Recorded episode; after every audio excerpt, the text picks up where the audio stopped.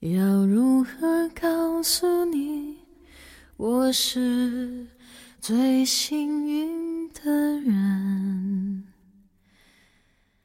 走在人海茫茫，就等待一个眼神。原谅我无爱不欢，原谅我情深不寿，原谅我在孤僻的边缘只想爱对的人。愿你贪吃不胖，愿你懒惰不丑，愿你所有的深情都不被辜负。欢迎收听荔枝 FM 四八六幺七六，这里是童话小镇，我是主播汤喜宝。有些人不在身边，但很重要，那就每天送一个故事给他们吧。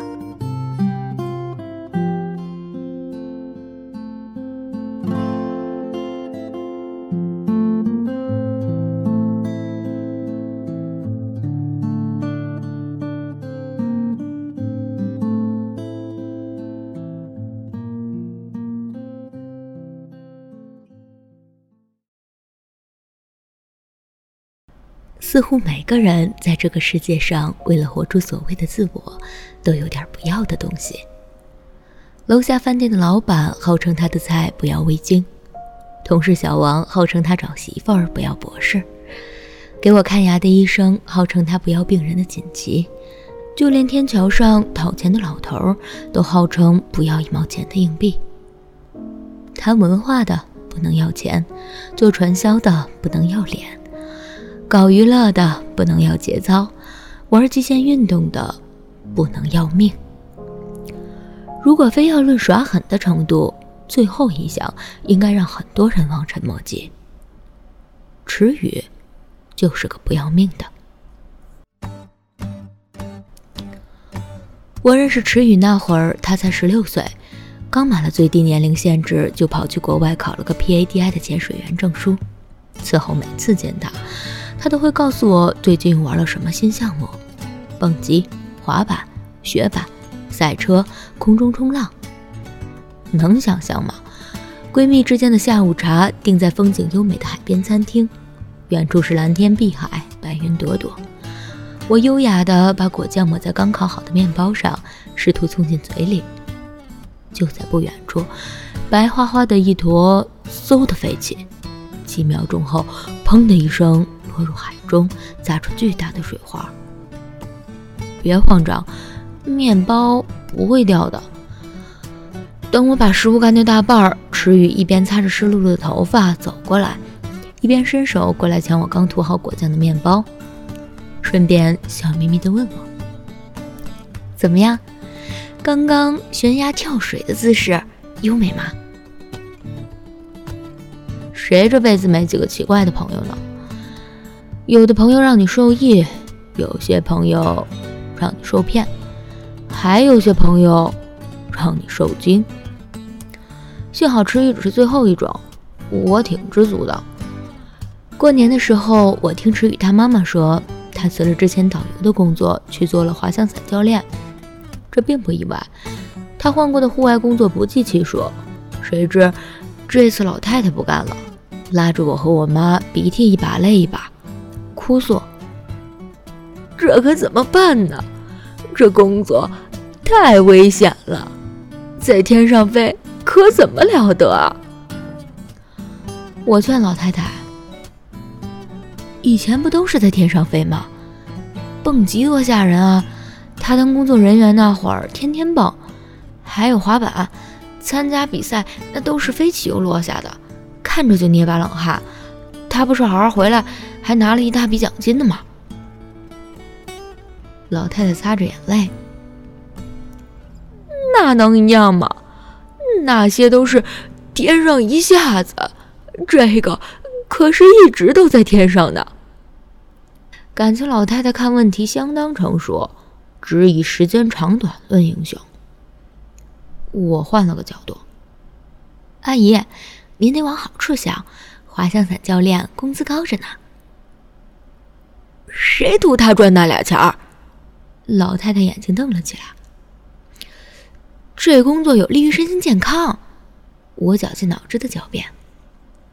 老太太呵呵冷笑：“飞得再高，吸的也都是雾霾。”我无言以对，忽然想起一个百战不殆的优势。阿姨，据说玩滑翔伞的都是年轻帅哥。老太太目光骤然一亮：“真的？”我用力点头，眼看着老太太露出满意的微笑，总算松了一口气。池宇是正宗剩女，三十大几还没有固定男朋友，老太太急得要命，天天催。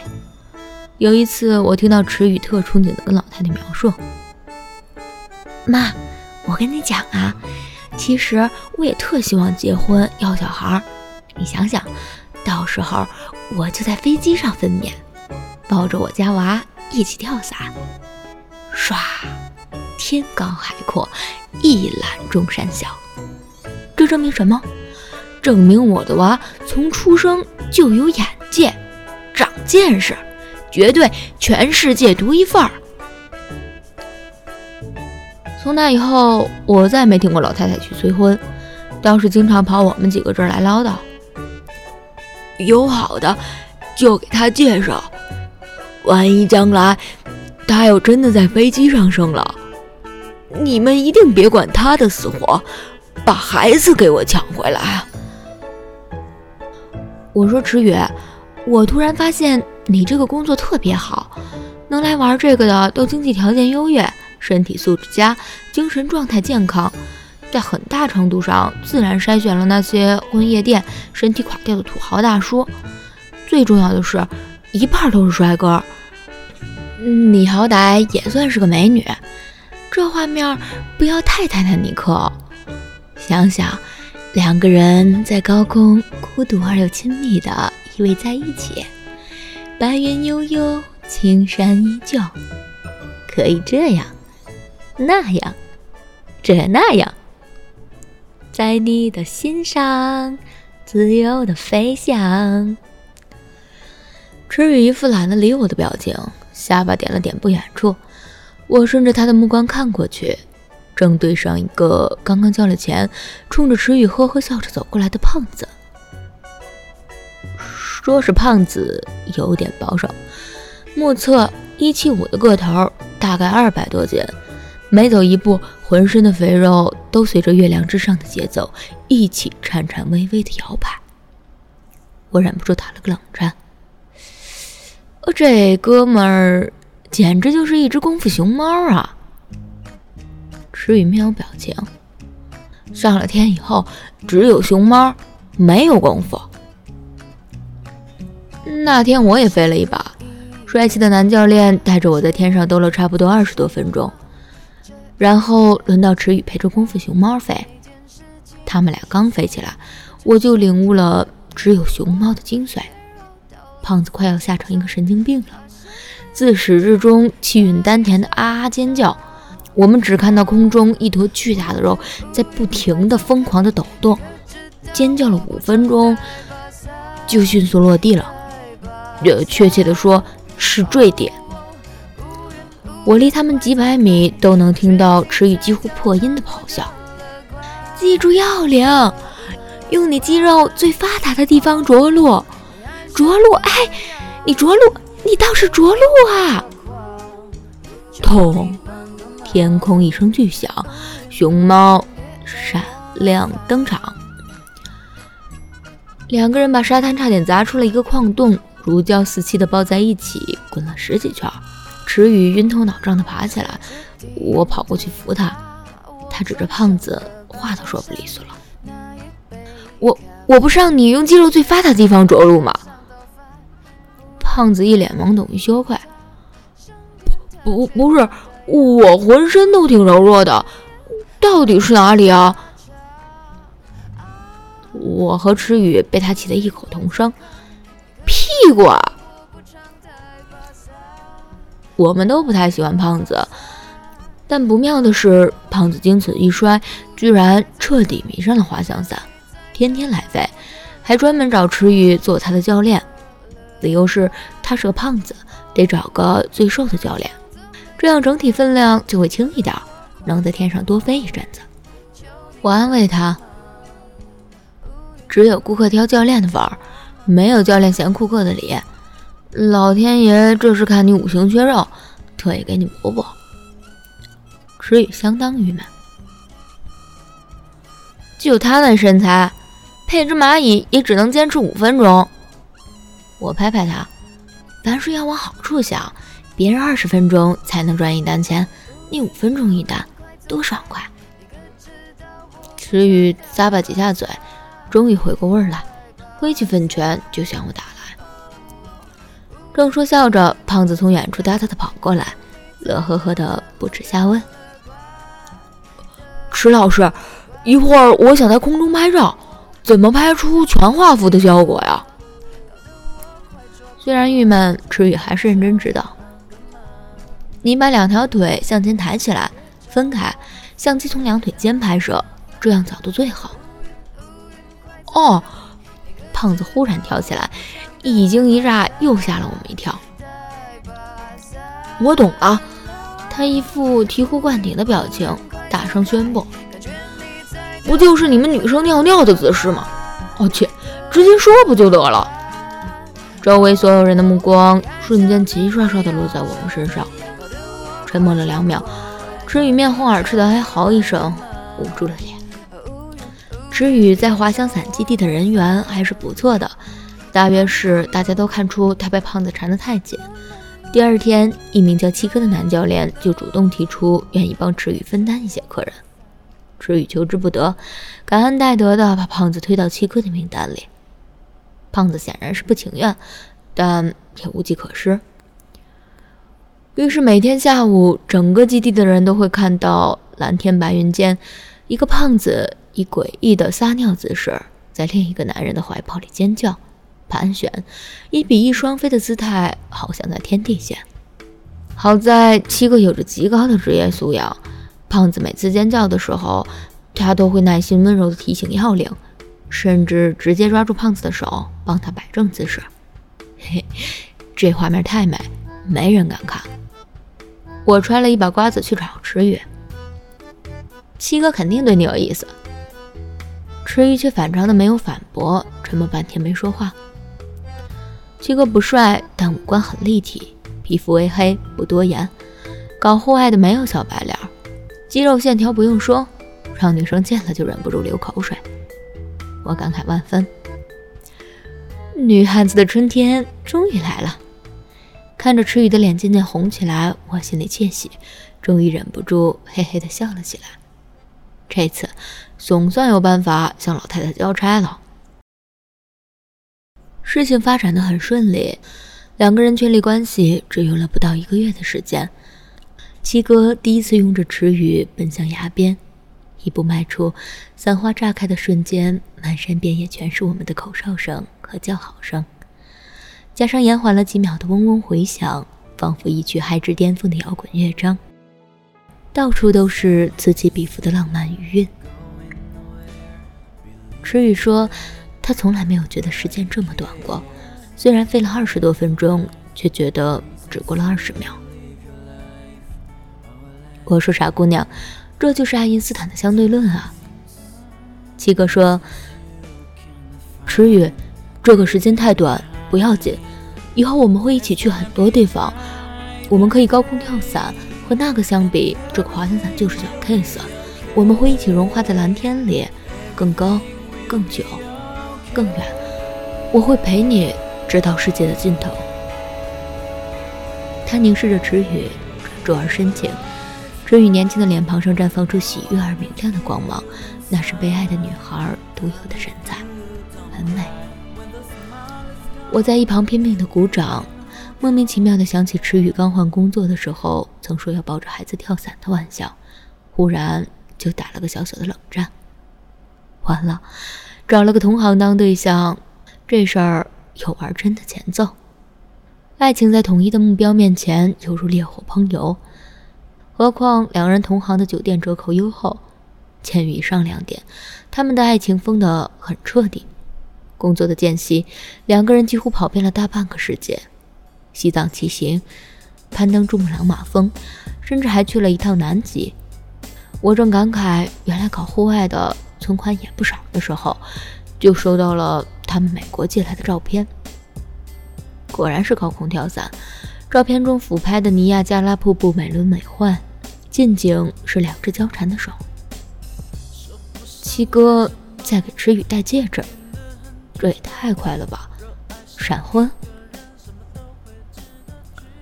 我把照片拿给老太太，老太太看了好半天，哆哆嗦嗦把照片收起来，然后眼含热泪的问我：“他们不会真的在天上摆酒吧？份子钱可怎么收啊？”我知道以池宇和七哥的个性，应该根本不会在乎仪式，更不会在乎任何人的看法和眼光。在我看来，似乎只有飞翔和自由才是他们爱情的基础。和唯一的归宿。后来我回到自己的城市，开始一份新的工作。公司业务繁忙，池宇打来电话的时候，我大多在酒桌上带着舌头跟人家谈业务，如此几次就渐渐少了联系。直到去年妹妹暑假无聊，要我带她出去玩，我忽然想到滑翔伞基地，又想着很久没见池宇两口子了，索性直接到了那边，给他们一个惊喜。结果开了半天车到基地，才发现他们不在。问第一次带我飞行的教练他们去哪儿了，回答居然是两个人都辞职了。我惊讶之余忍不住开玩笑：“不会真的双双去当高空跳伞教练了吧？”教练手脚麻利的帮我扣上伞包：“不会的，以后应该安稳过日子了。”我根本不信。怎么可能啊！不玩这些，还不如让他们俩去死呢。他绕到我身后，推着我奔跑，我感受着熟悉的风擦过脸庞的感觉，奋力大步向前飞去。飞起来的一刹那，他在身后大吼出声：“你知道去死是什么意思吗？就是去他妈的！我不想死。”在空中盘旋的二十分钟里，我听到了一个悲伤的故事。教练告诉我，在池宇和七哥结婚后的第二年，在一次常规飞行中出了事故。那个下午本是一切正常的，然而就在池宇独自起飞时，突然间一股极其少见的超强气流席卷而上，这是相当危险的突发状况。七哥离得远，跑过来已经赶不及了。池宇体重轻，随着已经散开的伞翼腾空而起，一向冷静的他终于慌乱了，发出惊声尖叫。所有的人都看呆了，谁都没想到，那个时候，胖子忽然在旁边冲了出来。他奋力一跃，死死地抱住了池宇的腿，任凭下面的人怎么喊也不放。强气流中的伞衣因为胖子的出现而大大增加了负重，慢慢恢复正常。加上池宇努力平静情绪，操作手法又比较熟练，终于慢慢恢复了飞行姿态，逐渐的降低了高度。可是胖子没有撑到最后一刻，在离地面还有近五十米的时候，他的手松开了，离襟而坠。几分钟后，池宇安全降落在他的身旁，胖子的肋骨断了大半。口中还噗噗的冒着血沫，他们把他送到医院，没几分钟就宣告不治身亡。胖子的母亲赶来时，一切都已经结束了。他在 ICU 门口死死抓着池宇的手，没有怒骂，没有责备，只是一直的流着眼泪，沙哑着嗓子追问他：在空中，我儿子抓着你不放的那几分钟。他有没有说什么话？那是他的遗言，请告诉我吧。池宇哭着摇头，他说：“阿姨，对不起。”他就说了一句：“池宇，快降落吧。”池宇，快降落吧。我和教练落在沙滩上的时候，我整个人都呈大字形扑倒了。摔得特狠，手机、鞋子、衣服里都灌满了沙子。我不想抬头，埋在地里像一只鸵鸟一样呜呜的哭，眼泪和着沙子在脸上汇成了泥石流。忍不住想起那年看着胖子耍宝，屁股啊屁股啊！我们喊，所有人又笑又骂。胖子！再见到池宇，他在一家公司做文职工作，每天朝九晚五的上下班。最重要的是，她怀孕了。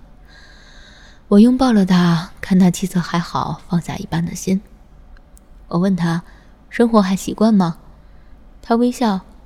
以前以为自己会不习惯，结果真这么一天天尝试着过，感觉居然也不错。我担心她怀孕情绪不稳，没敢提起胖子。直到一顿饭吃完，买了单，我们两个傻坐在餐厅的落地窗前，等七哥来接他，他却没头没脑的开了口。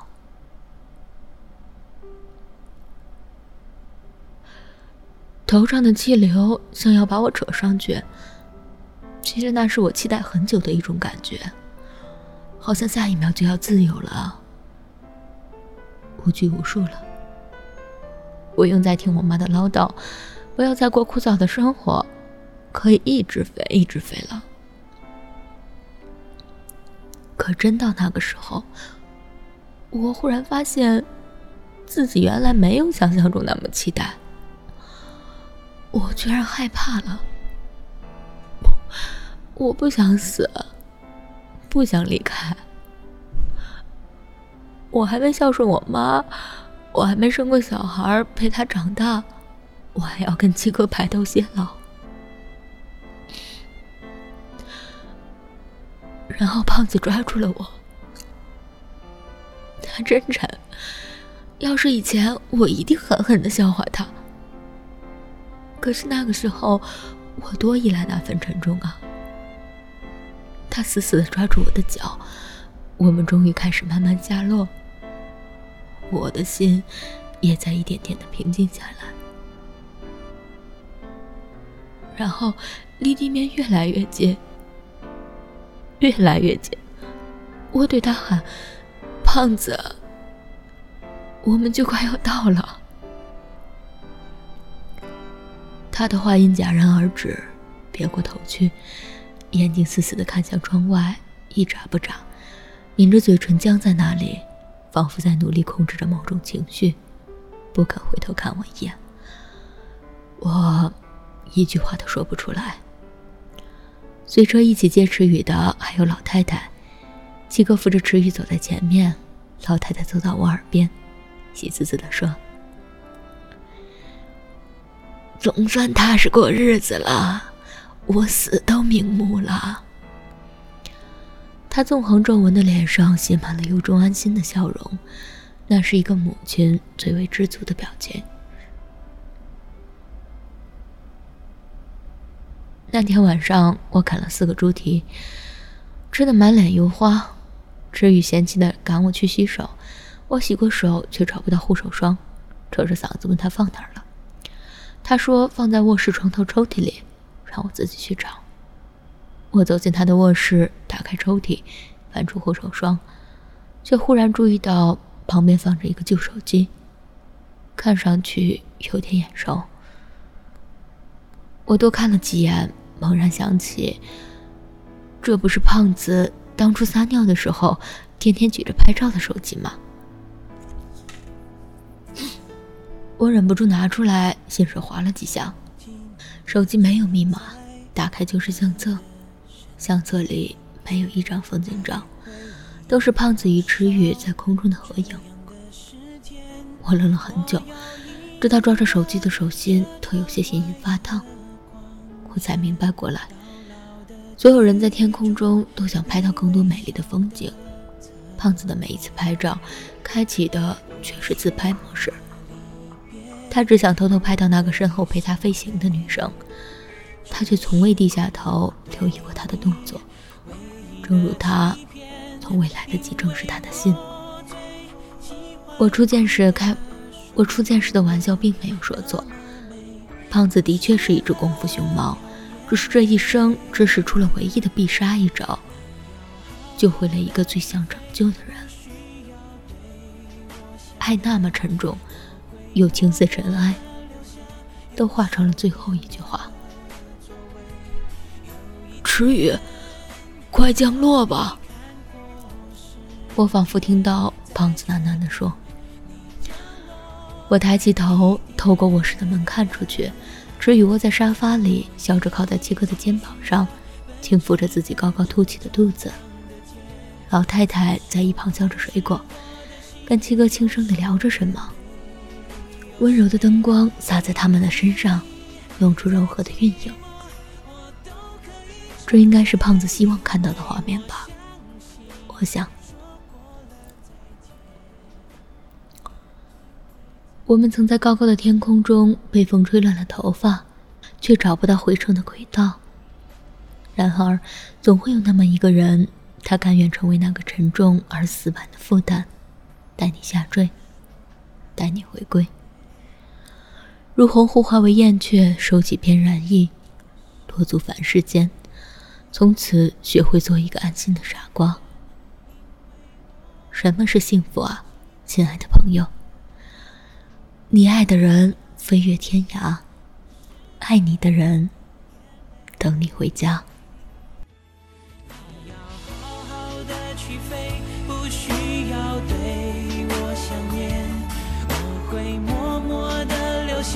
右手边